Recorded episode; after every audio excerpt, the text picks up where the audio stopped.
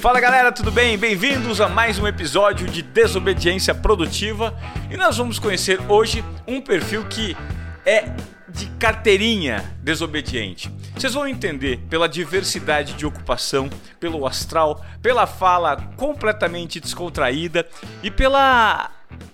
Eu acho que ousadia de se reinventar no momento em que todos procuram uma reinvenção, esse cara dá aula do que é isso, na prática. Então eu tenho o privilégio de receber um amigo pessoal que já falou num dos primeiros episódios do Desobediência Produtiva, é que a gente gravou lá no comecinho de 2019, que eu convidava mais de uma pessoa. Eu tenho o privilégio de receber Lip Kaman, um cara que hoje faz música, é, tá no Spotify, mas é um cara especialista em viagens, é do segmento de turismo, uma das maiores referências no Brasil. Você quer viajar? Se você não conhece o canal do Lip, você não pode viajar antes de visitar. Tudo bem, meu amigo? Tudo bem, Ivan. Obrigado, cara, mais uma vez. Você sabe que eu e o Ivan é o seguinte, até um, um carinho, um amor muito grande pelo, pelo e assim uma uma a gente acho que um reconhecimento profissional, né, Ivan, um é. pelo outro, né? Nós muito nos conectamos legal. numa festa assim, meio de forma despretensiosa, aleatoriamente, né? Aleatoriamente. Aí que estão as grandes, as grandes amizades. Sabe que as minhas amizades a maioria acaba acontecendo assim de, de encontros aleatórios, sabe? Nós nos vemos muito pouco, né, Lipe? Mas toda sim, vez que a gente tá junto, a energia é muito grande. Tanto que fazia um, um, um tempão que eu não conversava com o Lipe, falei, não, a gente precisa gravar uhum. um episódio de Desobediência Produtiva, porque esse cara, ele é tão criativo que ele falou: Ivan, agora eu sou um artista do Spotify. Eu tenho a minha banda, eu sou um cantor, compositor, produtor musical. E que você tem as suas composições lá no Spotify que você Exatamente. canta, que você Exatamente. tem toda a parte de mixagem junto. Explica de cara isso. O que, que é isso Bom, pra gente? Para localizar, para quem não me conhece, né, eu comecei a trabalhar com 14 anos de idade com turismo. E aí fiquei minha vida inteira trabalhando com turismo e passei por todos os segmentos, porque turismo é muito amplo, né? Sim. Então trabalhei com agência de viagem, com operadora de viagem que monta os pacotes para as pessoas viajarem, trabalhei com viagens de incentivo que monta as viagens para as grandes empresas levar os funcionários, tal. E durante essas idas e vindas eu fiquei muito tempo nos Estados Unidos, porque eu trabalhava com uma empresa que eu acabava passando sempre seis meses no Brasil e seis meses nos Estados Unidos. Isso aconteceu durante oito anos da minha vida. Conta pra gente o cargo que você ocupou nessa empresa, e que aí, é uma empresa muito relevante. Eu era diretor operacional. E aí eu estava fazendo. Então essa parte, essa fase passou, voltei, fiquei muito tempo nos Estados Unidos, voltei. Uh, comecei a trabalhar com viagem de incentivo, porque esse mercado precisava estava se retomando, os laboratórios farmacêuticos com viagens grandes. Como eu era especialista em fretamento de avião, eu estava muito acostumado a fretar avião para levar grandes grupos porque na época essa empresa mandava adolescente para Disney e nós tínhamos voo só em São Paulo e Rio. E eu falava assim: tem alguma coisa errada e tem, uma, tem dinheiro na mesa, tem uma oportunidade de trazer pessoas de outras cidades do Brasil para ir para Orlando, porque eles não. As agências de viagem de outros estados não conseguiam vender, porque quando chegava para comprar assento, São Paulo e Rio já tinha comprado tudo. Aí eu falei: tá aí uma oportunidade.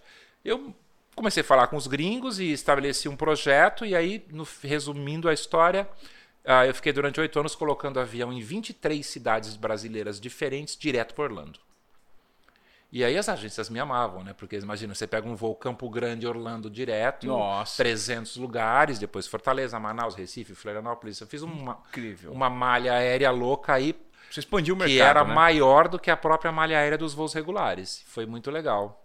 Ô, ô Lipe, e, e, esse, essa descoberta, esse, essa, essa mente inquieta, né? Hoje atua em quais segmentos? Eu sei Então, que você vamos- tem o seu é, canal, sim. né, que é o seu core business, que é o que você, de fato, você recebe Uhum, hoje para viajar e para explorar Sim, ambientes que às vezes não são tão populares Uhum. e que geram um, um valor. Você gera percepção de valor para o consumidor final. Sim, sim. Como é que você con- conseguiu construir aos poucos dentro Então, de uma é- marca pessoal? Acho que é, é, é, é tempo, né, amigo? A gente vai. ah, e principalmente olhando para as pessoas, né? Não só para o negócio. Ah, eu. Quando eu estava na Alemanha, já trabalhando em incentivo na Copa do Mundo, eu fui chamado por um headhunter que falou: você tem um perfil para ser um bom gestor de viagem online, que é, uma, que é um negócio que vai crescer no Brasil. Fui para o Submarino, o Submarino estava abrindo um site de viagens, e aí a gente fez a- o Submarino Viagens. Depois do Submarino, fui para o Decolar, do começo da operação até abrir capital, fiquei lá 10 anos como CEO, responsável pela operação CEO do Brasil do Decolar.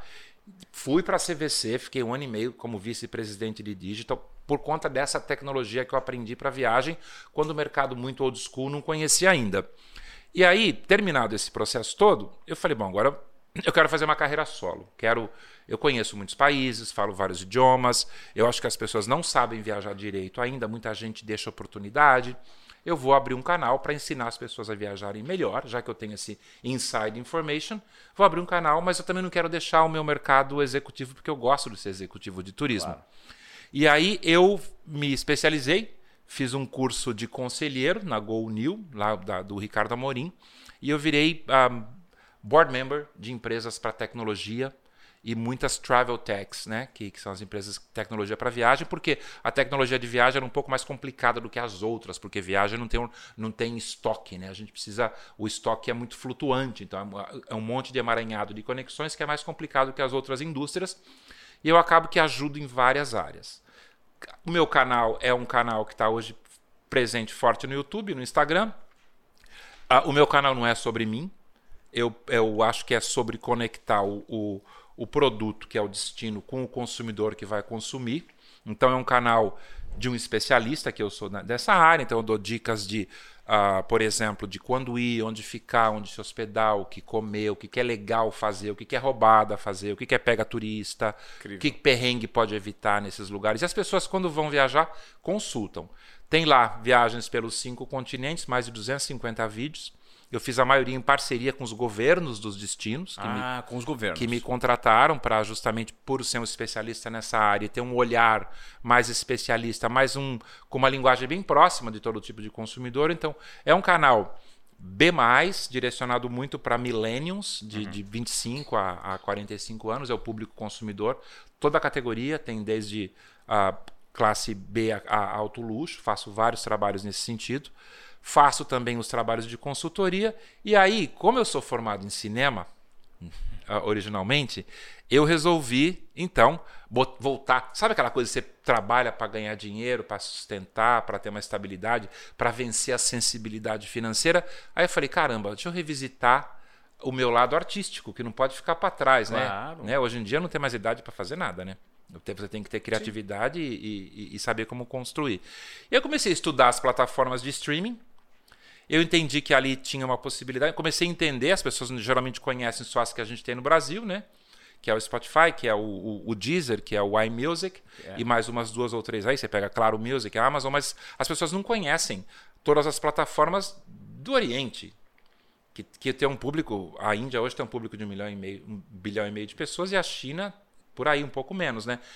O que, que essas pessoas consomem, que tipo de plataforma, qual é a linguagem. E eu comecei a entender como essas músicas funcionam, qual o momento que a, que a inteligência artificial da plataforma dá para você uma visibilidade maior para uma música do que para outra.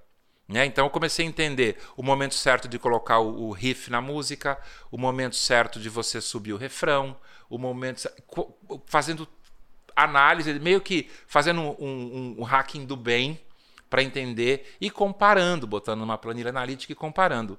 E aí, entendido isso, eu gosto muito de música pop americana, porque eu cresci muito tempo lá nos Estados Unidos com isso, né?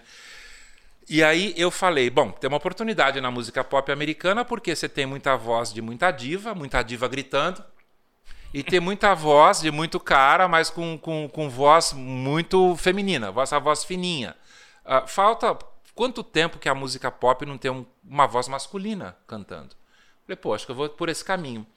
Aí, para entender por onde começar, estou dando a receita aqui. Para entender por onde começar, o que, que eu fiz? Eu fiz uma análise, eu peguei as, todas as últimas seis décadas, botei no papel quais foram as dez músicas que fizeram mais sucesso em cada década, e aí eu 60, 70, 80, 90, anos 2000, 2010, 2020, e eu entendi que quase a música pop hoje, quase toda bebe dos anos 90.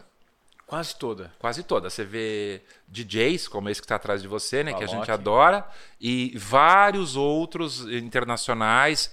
Uh, você vê o Martin Garrix, por exemplo, agora tá com uma música aí chamada Cocoon, que é super anos 90. Uh, Dua Lipa, uh, Madonna, Lady Gaga, uh, Taylor Swift. Vê, todo mundo tem essa pegada que você percebe que é anos 90. Aí eu fui estudar anos 90, quais são, qual que é quais, quais eram as melodias, quais eram as composições, o, o, o instrumental das músicas e tal, adaptando, aí olhando isso com o olhar de como as plataformas leem isso hoje, né?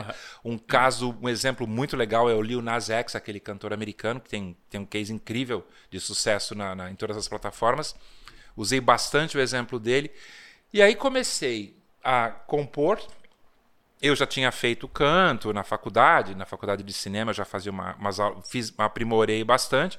Achei um bom engenheiro de som, produtor musical. Comecei a entender tudo isso e comecei a produzir e a cantar. E aí eu falei, bom, para isso dar certo, para ter capilaridade, inglês, o brasileiro vai falar assim, pô, quem é esse metido cantando inglês aqui no Brasil? Eu falei, ah, então vou fazer o seguinte, vou estudar o mercado americano. Aí eu registrei as músicas nos Estados Unidos, uhum. na, na, no Congresso americano, na livraria do Congresso americano, que é lá que é tipo a nossa, o, o nosso registro do, do ECAD aqui, você registra Sim. lá. E aí eu me associei à ASCAP, que é a Associação dos Cantores e Compositores dos Estados Unidos da América. Olha só que chique, E Felipe. abri meu selo, abri minha gravadora lá em é. Chicago, uh, ah, LCM Records. Uh, meu nome é Lipe Camanzano, então eu traduzi para Lip Caman, que, que, que, que, é, essa minha persona artística, né? Uh, no meu canal no YouTube no Instagram Lip Travel Show. E aí estou fazendo isso e há, há, um ano já, produzi 12 músicas, as músicas estão indo bem. A audiência delas é 80% americana, 20% europeia, mas é incrível, você pega as plataformas para olhar, você vê assim, escutar a tua música na Índia, na China, no Gabão, aqui é impressionante. Aqui no Brasil nada. Ah, Ainda. Ah, tem, tem 5%. Sim. Mas assim, amigo como você, que acabaram vendo. Mas a gente tem repassa, que divulgar aqui. Repassaram para os tá amigos. Lip Caman. É, L-I-P-C-A-M-A-N-N. Lip. É. é um eletrônico com pop. É o seguinte, é um pop, uh, um pop às vezes eletrônico. Fiz uma lenta muito legal que diz que todo bom cantor tem que ter uma música lenta para ganhar prêmio, né? Então eu fiz uma lenta. fiz uma lenta legal lá. E eu as letras das minhas músicas, eu gosto muito de falar sobre superação, sabe? Sobre vencer dificuldades, uhum. sobre sobre o que, que você vai trazer de mensagem legal para as pessoas, não importa se elas estão numa pista de dança, se elas estão fazendo bike na academia, se elas estão correndo no parque, se elas estão em casa ouvindo no carro, alguma coisa que vai agregar, que a pessoa vira e fala assim: nossa, essa letra que eu escutei hoje dessa música tocou fundo e mudou o meu dia. Eu vi isso já um monte de vezes. Que legal. Já ouvi isso um monte de vezes. Então eu falei assim: ó, tá dando certo, as pessoas estão gostando. Eu não gosto de falar palavrão em música, eu não gosto de ir na tendência que as pessoas estão indo.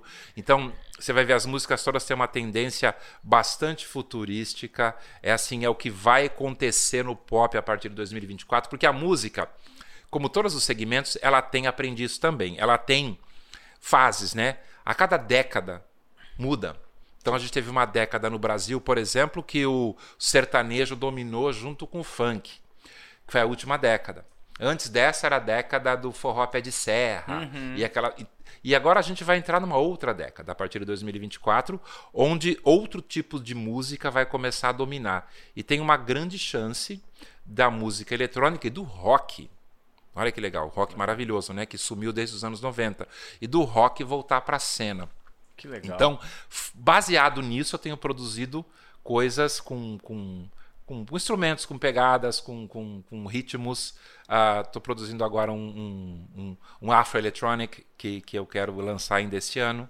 Que eu legal. acho muito legal. Adoro tambor, adoro, adoro música africana. Adoro... Então, assim, eu acho que o brasileiro. A gente tem tanta coisa, né, Ivan? A gente tem. A gente tem uh, eu te falo, né, eu conheço o mundo inteiro, viajo muito há muito tempo. E cada vez que eu viajo, mais eu quero voltar para casa.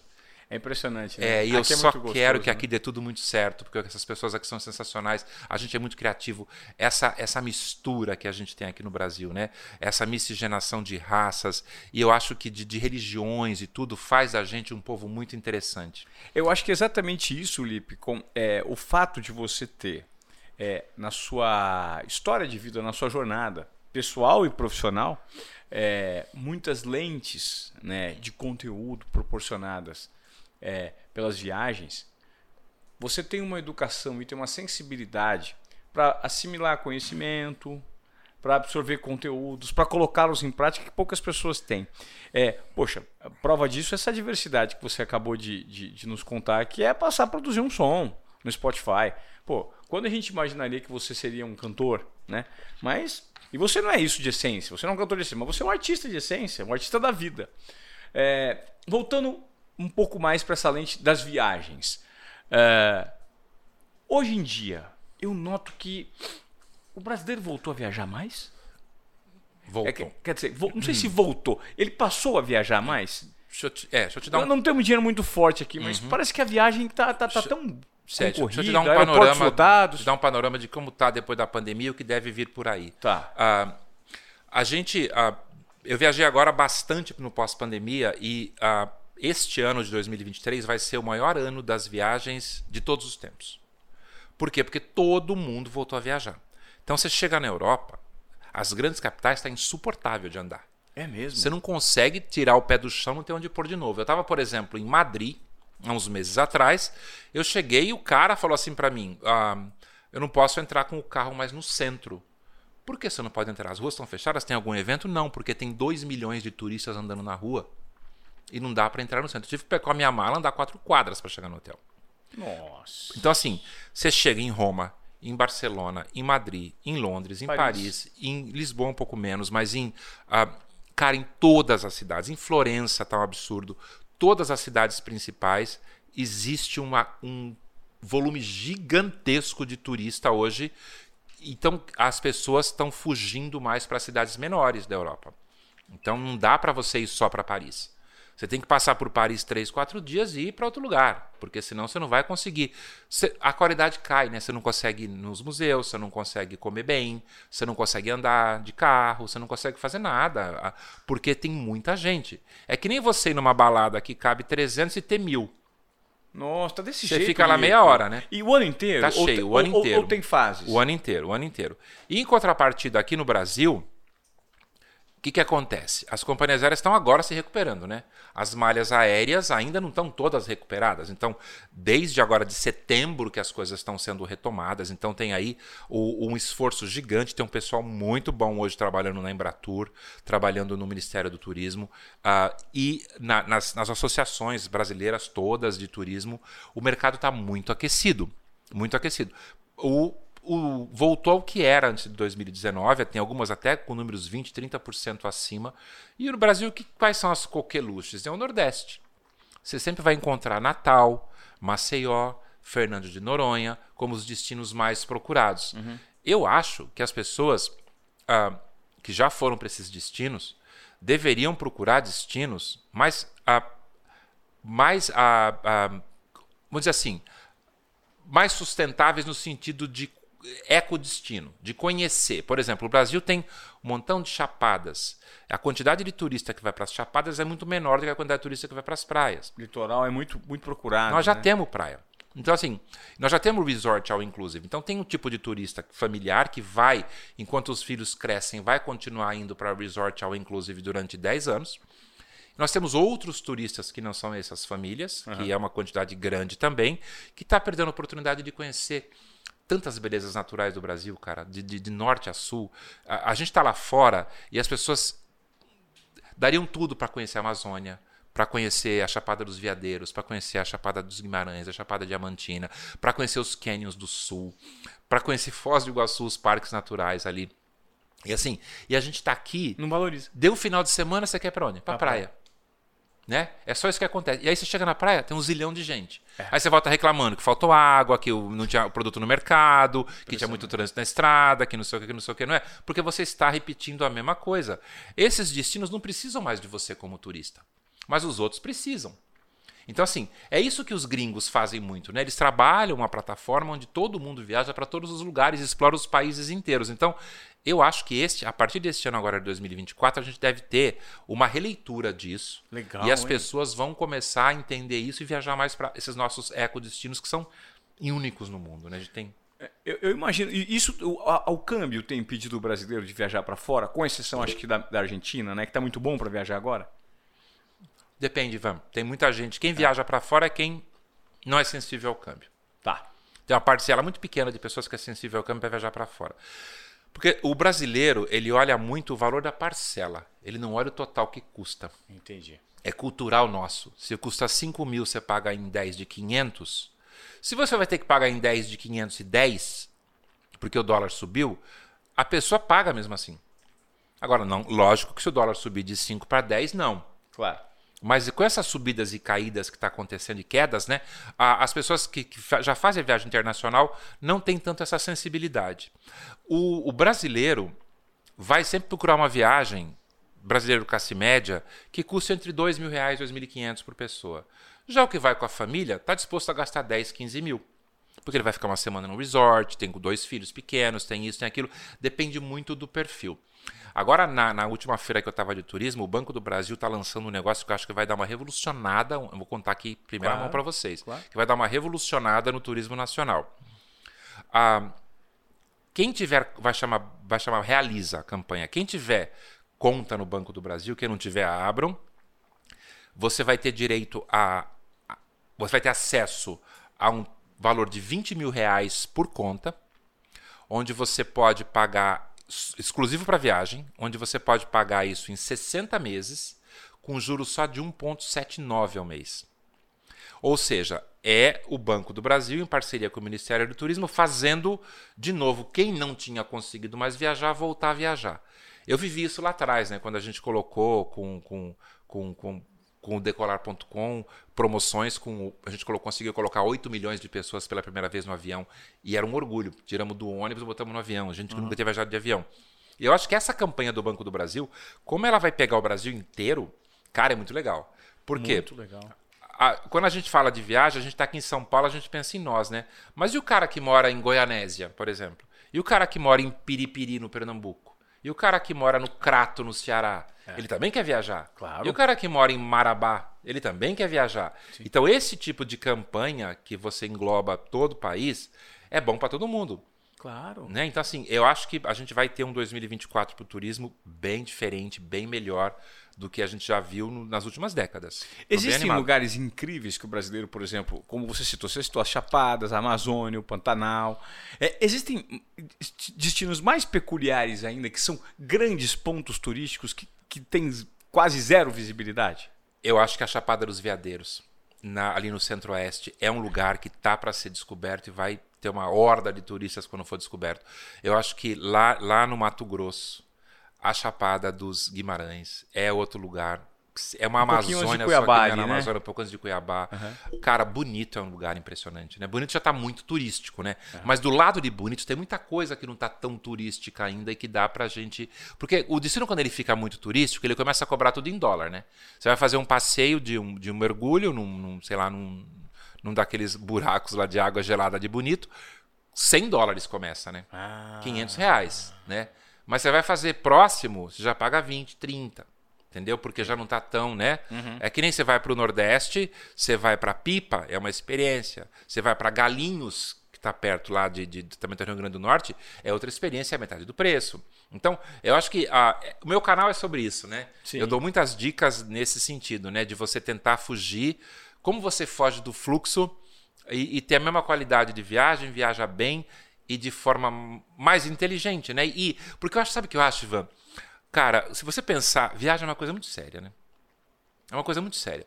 Porque quando você pensa numa viagem, pensa comigo, você tem um motivo que te levou a pensar numa viagem. Então, a viagem começa desde o dia que você tem aquele motivo. Pensei pensei, qual motivo? Eu quero comemorar meu aniversário, meu aniversário de casamento, meu aniversário de amizade com o meu grupo da faculdade, quero comemorar, quero ir nesse show, porque esse show é que é o que mais quero ver e tal. O motivo. Quando você pensou no motivo até a viagem acontecer, que você começa a organizar, procurar, pesquisar, já foi 70% da viagem. Sim. A viagem vai ser só 30%. Então, cara, não pode dar nada errado. A não ser que você pense em cima da hora, né? É, mas mesmo assim você tá. Uhum. E às vezes dá certo, né? Uhum. Mas muita gente que faz uma viagem internacional não pensa em cima da hora. Né? Claro. A não ser que você tenha uma condição financeira que te deixa aí cada final de semana para uma capital da Europa. Mas sim. Conta nos dedos quem pode fazer isso, né? claro. né? Então você pensou numa viagem, você pensou naquele motivo, e quando mais vai passando o tempo, mais você vai incorporando aquilo. Quando você chega lá, você não pode ter nenhuma cagada, né? Sim tem que dar tudo certo, tem que tem que estar o hotel certo, tem que estar o passeio certo. Então assim, é nessa hora que eu acho importante uh, os criadores de conteúdo que mostram isso para as pessoas e mostram tecnicamente, né? Tem vários bons, não sou só eu. Mostra tecnicamente isso para as pessoas, para as pessoas poderem fazer aquilo, porque é realizar um sonho, né? Não é? Você foi recentemente para Cartagena, então assim, Sim É, você lembra que você viu meu vídeo? É, é, é realizar um sonho. O é, que, que eu vou fazer? Qual barco que é legal? Qual ilha que é legal conhecer? Qual que é roubada? Qual que eu não devo ir? Qual que todo mundo foge? Qual que a comida é melhor, né? O hotel fica mais legal, o hotel perto da muralha, o hotel fora da muralha. Você não sabe essas coisas se alguém não te falar. E o brasileiro está muito habituado ainda a se planejar muito, muito pouco antes de fazer, ou melhor, ele não, ele não paga a viagem antes, paga depois? Sim. Ah, ah, hoje em dia, as pessoas planejam as viagens normalmente com 90 dias de antecedência. Isso tem que mudar. Você tem que começar a pensar em cinco meses. Se você quiser pagar um bom preço, se você quiser ter um, um conforto, pegar um bom hotel e saber onde você vai, tem que pensar nos cinco meses a partir deste momento novo que as viagens retomaram. Antigamente não, mas a partir de agora, então tem que pensar em cinco meses. Perfeito. Sei lá, você já pensou onde você vai no Réveillon? Ainda não pensei, mas eu já pensei onde eu vou pro carnaval, que eu vou para Europa. Ótimo, é isso aí. Já é comprei os passagens, é paguei um preço abaixo. Agora preciso, por exemplo, se eu vou viajar no carnaval, em fevereiro de 2024, tem que fazer o hotel agora. Que, que, país você vai? Nós vamos descer em Madrid. Vamos ficar 15 dias na Europa, mas não decidi ainda. Então, você precisa decidir primeiro. Uhum. Você precisa já pegar o hotel, ver que hotel você quer ficar em Madrid. Você, hoje você consegue pagar hotel, por exemplo, quem não quiser pagar à vista, as plataformas de hotéis financiam em 12 sem juros e já fecha a moeda, o câmbio. Atual. Então, se você tiver variações, quando você vê que um câmbio baixou, uhum. sei lá, tá 5,15, baixou para 4,90, fecha o hotel. Uhum. Entendeu? Você fala, pô, já deu uma diferença aqui, que eu já tenho um ganho no câmbio, já vou congelar esse preço em real. Quando eu chegar em fevereiro, eu já paguei a metade. Perfeito. Né? E aí você sobra dinheiro no cartão de crédito para usar lá depois. É, é, é, esse é o ideal. E, e, você, por exemplo, vai viajar sem criança. Sim. Quem viaja com criança, o cuidado é maior ainda, né? Por exemplo, você vai para o inverno para a Europa com criança. Para onde que eu vou para o inverno para a Europa com criança? Então são coisas que você precisa pesquisar direito para ver o que vai fazer, né? Olipe, e uma outra coisa importante que você tocou num assunto que acho que é a dúvida de muita gente que viaja ou que vai viajar é a questão do câmbio relacionado ao IOF. Cartão de crédito ou um cartão pré-pago aqui que você coloca dinheiro, dólar, coloca Cartão pré-pago que você coloca dinheiro. É. Hoje em dia é roubada gastar com cartão de crédito no exterior. Porque você vai gastar 6,38% de imposto no uhum. cartão. Uh, muitos cartões fecham o câmbio no fechamento da fatura, não fecha o câmbio do dia que você fez a, a que utilizou o cartão. E o, já o cartão pré-pago é 1,14, 1,15 juro, né? Uhum. E você não paga para ter cartão pré-pago, você não paga. Você acaba tendo uma conta internacional. Se faltou, sei lá, você colocou mil, dois mil dólares ou euros, faltou, você entra no seu próprio celular do seu banco, faz um Pix na hora, já converte. Então, assim, você tá com dinheiro ali, acabou essa coisa de eu preciso viajar com o cartão, ah, não tem mais saldo, não posso usar, passar vergonha na loja. Não tem mais nada disso, né? Agora, agora, você já vai. E, e, e, você usou o cartão pré-pago, tá ali, né? Você botou, sei lá, mil dólares, tá aqui. Tenho 650 por quê? Pá, pá, pá, pá, pá. Você faz um, a contabilidade da viagem muito melhor. Entendi. Olipe, quantos países você já visitou? Hum, eu acho que uns 52, 53. É? Uhum. Quanto você já rodou no mundo? Você tem qual que é seu cartão de milhagem, por exemplo? Você tem, você tem uma milhagem absurda? Ixi, Ivan, eu tenho, eu uso bastante. Eu tenho é. de todo mundo. É. Tem todo você mundo. tem de todas as companhias todas aéreas. companhias aéreas. Todas as companhias aéreas. É. Tem umas promoções às vezes que a TAP, por exemplo, uma promoção boomerang que ela multiplica as milhas por três, né? É. E aí você usa as milhas da TAP, mas as milhas da TAP você pode usar também na United, porque é do clube, né? Uhum. Da, da, da, da, da, da, da, associação deles tal. Então, assim, essas coisas a gente vai aprendendo viajando, né? e perrengue de viagem? Teve muito já, ah, até você pegar esse, esse, esse, esse, essa experiência toda, essa rodagem, essa embocadura? Já, teve, teve vários. Teve, teve perrengue que você causa por inexperiência, né? ah. É o alto perrengue. Alto né? perrengue. Que você acha que todo mundo tá indo para lá votar também. Tipo, Réveillon em Fernando Noronha. É perrengue, é, né? Perrengue. Esse, então, o que, que, é, o que, é perrengue no Brasil? Carnaval é. no Brasil virou perrengue? No Rio ah, de Janeiro, por exemplo? Ah, virou, né? Depende. Carnaval no Rio de Janeiro. Todo lugar que tem mais de um milhão de pessoas, Ivan, não é. pode não ser perrengue. Concordo. Né? Eu, eu fujo de multidão. Você tem que saber, é. cara. Que nem, você tem que saber se é, assim, perrengue para uns, mas você está disposto a enfrentar aquilo, aquilo que você quer? É. Por exemplo, litoral norte, Réveillon no litoral norte de São Paulo. Perrengue, né? Ah, sim, por causa do trânsito, né? É. Para chegar e sair, a não ser que você possa ir três dias antes e voltar três depois, né? Uhum. Mas a praia que você está acostumado aí o tempo todo vai estar tá lotada, cheia de lixo, o pessoal não cuida. Uhum. Brasil é isso, né? A gente precisa conscientizar tanto as pessoas sobre isso ainda, né? Ah, eu, eu procuro fugir dos dos grandes volumes de gente que eu acho que você aproveita mais a viagem. Agora, fala uma coisa para mim. Por exemplo, por que, que uma pessoa gastaria 15 mil reais para passar sete noites de Réveillon numa cidade incrível do Nordeste, se uma semana depois essa mesma viagem sai por cinco? Assim, que conta é essa que a pessoa faz na cabeça dela? Então, assim, eu acho que venceu um pouco isso, né? Eu, eu já passei um monte de Réveillon em São Paulo. Sendo e depois do Réveillon, eu viajo. Quando todo mundo está voltando, eu estou indo. Por quê? Porque eu estou preocupado com a qualidade da minha viagem. Agora, já teve época que eu queria estar no Réveillon com um milhão de pessoas gritando junto e balançando a mão. Momento de vida. Meu momento da fase Réveillon era esse, era uma delícia. E eu, eu até posso gostar disso em algum lugar, eventualmente ainda. Uhum. Mas eu tenho um amigo que foi pro Réveillon em Madrid, chegou lá, ficou esperando da meia-noite. E aí os, os espanhóis, por exemplo, no Réveillon, qual que é, qual que é a cultura deles? Eles comem 12 uvinhas, né, para dar sorte, tal, não sei o quê, num frio da porra de menos 2 graus, numa praça pública, acabou, fogos, todo mundo vai dormir. Voltou inconformado. Eu falei, ué, mas você estava esperando encontrar o quê? Um Réveillon de Rio de Janeiro em Madrid? É. Então, assim, entender a cultura do país que você viaja. Até tem um, uma postagem recente sobre isso.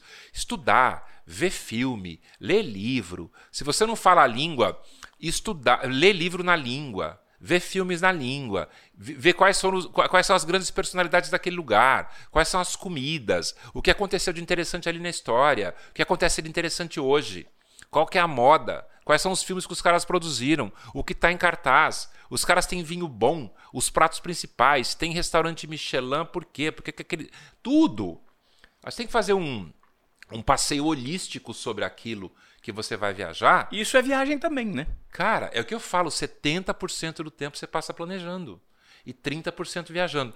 Se você fizer um estudo legal do destino, você vai aproveitar muito, muito, muito. Eu senti isso na pele agora que eu fiz uma, uma, uma viagem para a Índia e eu não tive tempo de fazer um estudo legal da Índia. Ah. E eu passei 20 dias na Índia e na volta eu me debrucei sobre os livros três meses para estudar. Na Tanto volta. que quando eu fui colocar o conteúdo no ar, muita coisa eu fiz em off, que eu aprendi depois que eu tinha voltado da Índia. Você acredita? Fui estudar o hinduísmo, fui estudar os Vedas, fui estudar por que, que a cidade de Varanasi era a cidade a viva mais antiga do mundo, com 11 mil anos, quando a gente tem aquele olhar só do Ocidente, né? Tem aquele, a gente tem aquele olhar de Cristo para cá, dois mil anos para cá. Mas o que aconteceu antes disso tudo? O que aconteceu 9 mil anos antes disso no mundo? É, o domínio oriental, ele é. Na né? humanidade, ele existe. Você é. foi bastante para a Ásia, você sabe disso. Então, assim, a, a, é fundamental a gente fazer uma pesquisa profunda, porque você está investindo, né? Quando você vai comprar um apartamento, você não faz uma pesquisa profunda? Vai comprar um carro, você não faz uma pesquisa profunda? Por que não? Para viajar. Para viajar. Me conta um perrengue seu, assim, brabo da, dessa Meu, que, que eu causei ou que causaram? Que causaram. É, causado por você? Cara, eu já peguei assim, eu já peguei terremoto. Já pegou? Já peguei terremoto em Los Angeles, de você sair, começar a balançar o prédio inteiro, você sair na rua, tá aquela rachadura no chão, tipo desenho animado, aí de ficar três dias sem água no hotel. Já peguei furacão no Caribe, em Ilha de San Martin, de você ir para um shelter, para um esconderijo subterrâneo, e quando você sai no dia seguinte, depois não ter mais nada, você só vê os azulejos do hotel, sabe? Nossa, Lipe, você pegou essas Já coisas, peguei isso. Não, não pegou uh, tsunami, não, né? Tsunami, não. Tá faltando esse ainda. tá faltando é. esse. Agora, perrengue próprio é aquela coisa, né? Você chega no aeroporto, tá uma vez indo para Tóquio, e cheguei em São Francisco, o avião de Tóquio não saía. Aí você fica. Vai sair daqui 8 horas. Aí te dão um voucher para comer. Porque os caras não querem te dar hotel, né? 8 horas só não dá direito ao hotel. Hoje em dia já dá, a partir de 5. Né? Naquela época não dava ainda. Aí você chega lá 8 horas depois de novo, não, vai sair daqui mais 8. Não vai sair daqui mais 8, né? E, e esse, esse, essa coisa, se ficar no aeroporto esperando, né? Essa coisa assim, é um perrengue. E eu tava de classe executiva, não era para estar tá passando por isso. Então, assim, era, era uma coisa que não deveria acontecer. E acontece com todas. Todo mundo. Não importa se você é a rainha da Inglaterra ou se você é o cara que está fazendo pela primeira vez. Pode acontecer com todo mundo. É porque não depende único e exclusivamente das companhias, né? Envolve condições naturais. É, por isso que eu, eu, eu, eu tenho assim uma máxima, eu falo assim, para sair para viajar, você tem que se organizar para você ter o mesmo grau de conforto que você tem na sua casa. Verdade. Se você mora numa casa legal, tem um banheiro legal, tem uma cama legal, tem ar condicionado, tem tudo isso, para que que você vai para um hostel em Belém do Pará? Já sabe que não tem nada a ver com você aquilo. Ah, porque estava barato. Mas e aí? Né? Então acho que a gente tem que ter o conforto que a gente tem em casa. Se você quer mochilar, tem 18 anos, que, tem, tem um, o Rick Stevens fala uma coisa muito legal, que é um grande, que é um grande cara de viagens da Europa. Ele fala assim: se você quer viajar até os 25 anos, vá para Tailândia, não vai para Europa. Porque na Tailândia você vai mochilar, você vai pagar um dólar para comer, você vai dormir mal, você vai pegar trem cheio de gente para ir de uma cidade para outra. Nada disso com essa idade te incomoda. Você não vê 90% do que está acontecendo, você só está curtindo. Agora, para a Europa, você vai depois que você tiver dinheiro, depois que você tiver 25 anos. Por quê? Porque senão você não vai em museu, você não vai em espetáculo, você não vai ver nada interessante. Você não vai comer bem. Você não vai comer bem, você não vai provar um bom vinho, uhum. você não vai. Com 25 anos você nem gosta de vinho ainda. É. Né? Você vai começar a gostar de vinho depois, né? A Giovana está aprendendo a gostar de vinho agora, né? Tá aprendendo, Giovana? A Giovana fica aqui de olho, viu, gente? 24, Ó, é. Vigiando a gente aqui, tudo que a gente está fazendo. Né? Então, eu, ele fala. E isso é interessante, né? Então, acho que a gente tem que estar tá preparado para fazer a viagem naquele momento. Tem amigo meu que fala assim: eu não tô. Eu vi os seus vídeos da Índia, eu não estou preparado para ir para a Índia ainda. Eu falei, então, estude a Índia, entenda o que é aquela realidade, mas é uma viagem que é um soco no estômago, mas é uma viagem necessária. Acho que a gente tem que entender, né? Porque as pessoas não sabem. As pessoas nem sabem, por exemplo, que Jesus Cristo é um cara oriental, né? As pessoas têm toda essa. O, o mundo foi muito ocidentalizado para a gente enxergar, né? O Império gente... Britânico, né, ocidentalizou. É o único momento de domínio do Ocidente na humanidade é o momento que a gente vive agora, que é o Império Britânico, depois de 1500, 1600, tá? E, e assim, e essas coisas a gente aprende viajando, ou então a gente aprende pesquisando para viajar, né? Eu acho que. Outro dia eu perguntei assim, no, no, no fiz uma, uma enquete no Instagram, ah, o que, que você gosta, você, qual o motivo que te leva a viajar? E assim, 70% das pessoas responderam para conhecer sobre os novos destinos, para conhecer sobre a história dos novos destinos. Olha que legal. Olha que legal. Sim. E isso, isso por quê? Porque você. Por isso que eu falo, estuda antes. Quando você chegar lá, você vai beber da fonte. Ah, eu li isso, eu li isso, eu li isso, eu vi esse vídeo, eu vi aquele vídeo, eu sei, eu quero ir em tal lugar porque aconteceu tal coisa. Aqui cortaram a cabeça de não sei quem, aqui não sei o que lá, aqui fizeram a primeira comida da Cindy. Eu acho muito legal essa parte. Você estava falando que daí o voo, o perrengue você ficou 48 horas? Fiquei 48 horas no aeroporto de, de São Francisco para pegar um voo para Tóquio.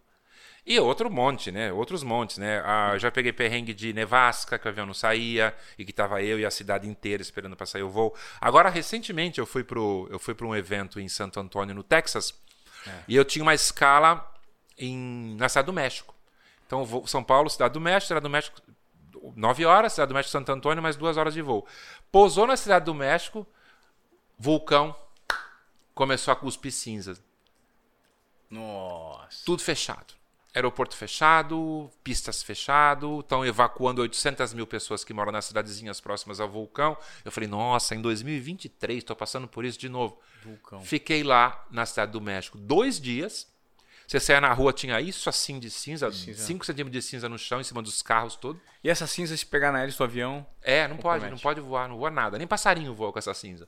E, e aí, ah, fiquei esperando dois dias, mas assim, eu e todo mundo, porque o México é um hub gigante, além dos mexicanos que são 140 uhum. milhões e montam viaja, um hub de toda a América Latina ali esperando para ir para os Estados Unidos, para vários destinos. A sensação que eu tenho, Lipe, recentemente eu fui viajar agora, aqui no aeroporto de Guarulhos, fui final de semana, é que uh, o, o, viajar de avião, ele era muito exclusivo, né, antigamente. Uhum.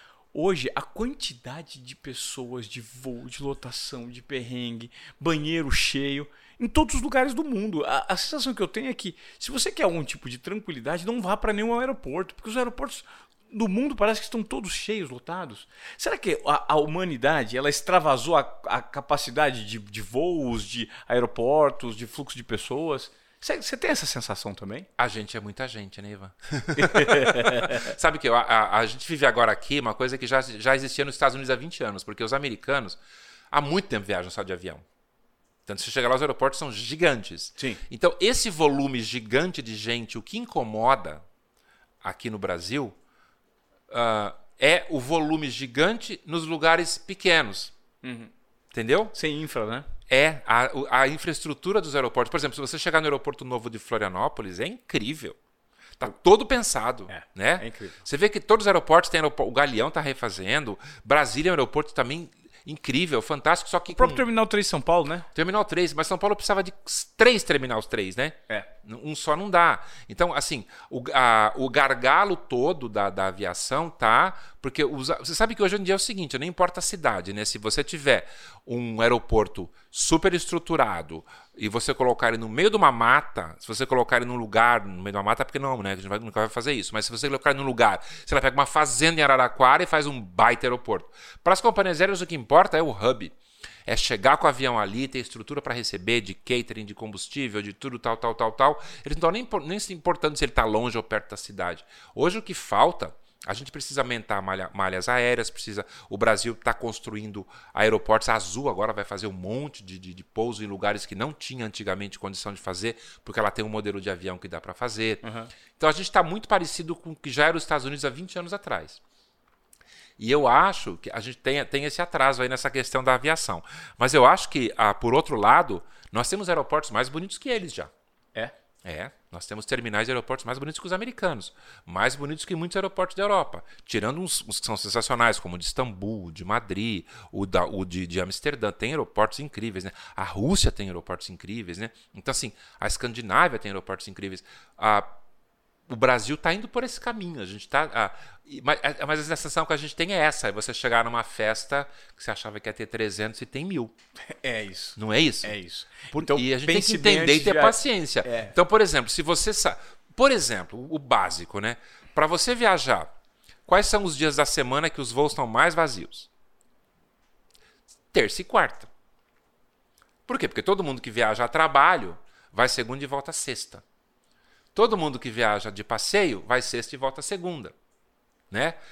Às vezes a trabalho você vai segunda e volta quinta. Então, assim, os dias de terça e quarta, saindo de São Paulo, do Rio, de Brasília, de Recife, para qualquer lugar, vai ser um dia mais tranquilo de viajar. E são mais então, baratos, se né? você. E mais barato. Se você tá de férias, não vá viajar sexta, amigo. Nem sábado. Nem domingo. Entenda que se você está de férias, porque se você botar lá no buscador da companhia aérea a data, ele vai tirar o preço para aquela data. Ao poucos te falam, três dias para frente está mais barato. Sim. Né? Então, se, você tiver esse mindset de já entender que o grande volume de pessoas está no final de semana, seja voltando, indo e voltando turista, ou na segunda e na sexta, indo e voltando no mercado corporativo, você vai viajar muito melhor. Você tirou férias, você tira férias a partir de segunda, não tira? Então viaja na terça. Claro. Olipe, eu queria falar com você sobre algo que tem despertado cada vez mais curiosidade e conhecimento das pessoas, que são os benefícios de viagens. Né? Hoje, as pessoas despertaram para as milhas, para os cartões que dão mais benefício, para as salas VIP dos aeroportos, para a possibilidade de você ter um upgrade na categoria. O que, que você orienta hoje em relação a essa inteligência é, que precisa ser aplicada a uma viagem, né? De fato, hoje tem para todos os gostos, tem possibilidades para você viajar com milhas, para você es- escolher um período melhor numa companhia. Tem companhias melhores que outras para você mexer com isso. É um assunto interessante que você tocou, Ivan. Hoje é o seguinte: a gente é o país recorde do mundo em perda de milhas sem utilização. Em perda? É. O Brasil brasileiro não sabe usar cupom, né? Que antigamente chamava cupom, né? Ah, a- tem até um vídeo no meu canal que eu falo sobre como usar milhas. Ah, eu acho que as pessoas precisam entender que se você tem milha no teu cartão de crédito e ele te dá a possibilidade de transferir essas milhas para vários programas e te dá a possibilidade de, de duplicar, triplicar essas milhas, a primeira coisa que você tem que fazer é estudar esses programas. Entender se ele tem relação com você. Aham. Né? Por exemplo, se você mora no interior e só Azul voa lá, você não vai entrar no programa da Latam da Gol. Claro. Não é verdade? Então, assim, umas coisas básicas como essa. Agora, você mora em São Paulo, entra em todos. Porque a milha do teu banco pode te dar depois a possibilidade de você ampliar elas e melhorar em qualquer desses programas. E as companhias aéreas hoje em dia, elas têm esses, esse- esses, esses grupos né, de companhias aéreas do mundo todo. Então você pega uma companhia aérea, tem, tem essa, por exemplo, a One World, a Smiles, são grupos que agregam várias companhias aéreas parceiras em todos os continentes. Então você pode usar aquela milha tanto aqui quanto para viajar dentro dos Estados Unidos, para viajar dentro da Europa, para viajar para viajar para a Europa. E quando você vai, as pessoas pensam muito que elas conseguem comprar uma passagem, por exemplo, a questão do upgrade, uma passagem a mais barata que tem vai conseguir uma, vai depois fazer um upgrade com milhas. Não é assim que eles tratam. Você, para tentar upgrade com milha, você precisa comprar uma passagem dentro de uma categoria de preço que é elegível a upgrade com milhas. Entendi. Que geralmente vai ser o dobro do preço daquela mais baratinha que você viu no site. Sim. Então você já está pagando mais caro pela econômica. Você paga a econômica cheia, como eles chamam, né? do que a econômica promo, para você poder ter a possibilidade de um upgrade que pode vir a não acontecer. Né? Então, a quem usa milha sabe disso, sabe que tem vários, várias pegadinhas e vários truques. Agora, eu recomendo muito fazer assistir vários vídeos de milhas no YouTube, porque tem muita gente boa explicando como usar milha, tanto aqui quanto nos Estados Unidos. Cartão de benefício ainda vale muito, né? Tem que vale, ter, não vale, pode, não tem pode que ter, tem que ter, tem que ter sim. Porque senão você deixa e tem cartão de crédito, por exemplo, que te multiplica as milhas por três, né? Aí você está usando um cartão que é milha um por um. Então, Sim. entenda com o teu banco, se você é do cliente do Itaú, do Banco do Brasil, do Bradesco, entenda com o Santander qual que é o melhor cartão que te dá mais benefício em milha. Né? Uhum. Porque as pessoas falam, nossa, mas uma milha para viajar para a Europa é 50 mil milhas, eu vou demorar um ano para conseguir. Não, de repente você tem cinco e você vai entendendo os benefícios das companhias aéreas, das promoções. Às vezes você entra num clube de milhas que você paga mais 200, paga 200 reais por mês, você já de cara já ganha 15 mil milhas de bônus. Sim. E esse clube te dá 3 mil todo mês. Você está praticamente comprando por 200 reais mais 3 mil todo mês. Quando chega no final do ano, antes você já tem as 50 mil. Você nem percebeu que tinha. As pessoas não param para entender a mecânica, a logística Legal. dessa área. Tem algum lugar que você gostaria de ir que você ainda não foi, Lipe? Ah, putz, tem tanto. É mesmo? Que eu ainda não fui, que eu gostaria. Acho que, eu, nossa, eu quero ir para a Islândia, que eu ainda não fui. Eu quero uh, conhecer mais cidades da Escandinávia, que eu fui só para as principais. Uhum. Eu fui só para para as capitais né, dos três países. Escandinávia são os três países, né? é, né? Suécia, Noruega, Noruega e... e, Dinamarca. Dinamarca. Eu fui só para as três capitais. Eu quero conhecer o interior. Eu quero, eu quero fazer a, a, a Aurora Boreal, que eu ainda não fiz. Ah. E eu tenho uma grande vontade de fazer o cruzeiro para Antártica. Que agora nós temos aqui no sul da Argentina e do Chile um cruzeiro de uma semana é. que leva até a Antártica e volta. Que é um perrengue esse. Porque ali as águas são as águas mais violentas do mundo, ali no sul do mundo, né? E ele vai, vai assim, faz um bate-volta? É, faz uma semana. Uma semana você vai e volta. Caramba, rapidinho. Chega né? lá, desce, congela o pé, fica ah. lá numa, numa estação e depois você volta. Custa Inclusive, caro? Hã? Custa caro? Custa, custa 10, 15 mil dólares um passeio desse. Ah. E a, tem várias gente que faz, você vê, inclusive as, as bases né, da, dos países na, na Antártica, os caras postam coisas direto agora amanhecer, anoitecer, é incrível, ah. dá vontade de ir, você ficar vendo esses posts, dá vontade de conhecer. E eu tenho vontade de conhecer aquelas montanhas da China, sabe aquelas que gravaram o Avatar? Sei. Aquelas montanhas suspensas naquele parque, esqueci o nome agora. É, eu, eu, eu tive Você na, foi lá? Eu tive no sul da China, é, Yangshuo que é uma paisagem bucólica muito linda. Você vai um riozinho serpenteando. E eu acho que a China é um lugar para voltar sempre, né? Porque os chineses ah, eu tô estão, com vontade de voltar Os chineses estão mudando muito, né? É uma outra China, né? Essa, é. A China que eu fui em 2008, na Olimpíada, é uma China completamente diferente. Mas então, Ivan, isso que é louco, né? Você fala assim, a pessoa fala para a pessoa que você conhece o quê? Ah, eu conheço Londres. Você foi para Londres faz quanto tempo? Dez anos. Você não conhece Londres? Não conhece Londres. É. né? É. Muda muito. Né? Eu tenho um dado, Lipe, que eu vi num documentário, que a China investiu entre 2012 e 2015, nos três, nesses três anos, ela investiu mais em concreto e ferro do que os Estados Unidos investiu nos últimos 100 anos. É uma loucura. Ou seja, olha a transformação da China. É um olha o tamanho do volume de dinheiro é. que existe lá, direcionado para infraestrutura, para tecnologia. É um case impressionante, né? Tiraram quantos milhões de pessoas da pobreza em tão pouco tempo, né? A China Sim. é um case impressionante de, é. de, de de, de restri... não, as cidades que não existiam. Eu fico assistindo aqueles vídeos de tecnologia, que tem um cara muito legal que faz isso no YouTube, e ele fica mostrando a tecnologia e o avanço tecnológico na China. Cara, é impressionante. Lugares que não existiam, como do nada foram pensados tecnologicamente, são cidades de um novo mundo. É impressionante. É, é impressionante. Ô, Lipe, olha, eu, eu fato, vamos gravar um, um, terceiro episódio, porque eu já gravei um primeiro, porque eu, eu infelizmente, daqui a pouco tenho outro entrevistado, eu vou ter que terminar com você, mas eu tenho tanta coisa para te perguntar. Mas tanta coisa para te perguntar que eu acho a que gente a gente faz um capítulo 2. A gente faz um terceiro capítulo, tá que bom. é primeiro. É, já fez o, o primeiro. Terceiro, é o terceiro verdade. capítulo. Obrigado. Cara, Ivan. eu queria dizer que foi assim: toda vez que eu converso com você, você dá um show de informações, de dados, de conhecimento, de curiosidade.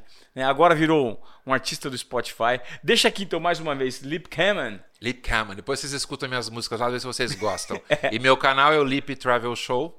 Também fiquem à vontade. Quiser pegar dica de viagem, tanto no Instagram quanto no YouTube. É isso. Aí eu viajando, o tempo todo lá. Acabei de fazer umas viagens sensacionais pela Europa, agora vou fazer um pouco pelo Brasil. Legal. Essas pelo Brasil eu quero entender. É, quero ajudar o Brasil a melhorar é. a qualidade do nosso turismo, vendo muitos exemplos que eu aprendi lá fora. Boa, Lipe. Legal. Obrigado, viu? Obrigado, obrigado pelo seu tempo, obrigado, Ivan. pelos seus insights e vamos junto nessa. Vamos junto. Um desobediente produtivo na essência. Curtiu o Lipe? Compartilhe o conteúdo do Lipe, que é um desobediente produtivo com a nossa audiência aqui, com alguém que você acredita que precisa receber alguns insights, principalmente desse assunto, que é sonho de consumo de todo mundo, né? Quem não quer viajar? Sair de casa, conhecer outros lugares, outras experiências. O Lipe deu um show pra gente. E eu espero você num próximo episódio do Desobediência Produtiva depois desse show de hoje. Tá bom? Valeu, Lipe. Obrigado. Tchau, Até gente. mais. Obrigado, obrigado, Ivan. Tchau, pessoal. Cara, ô Lipe, puta merda, cara. Tem tanta coisa pra perguntar pra você. um café, Claro. Aí eu falei assim, eu tenho que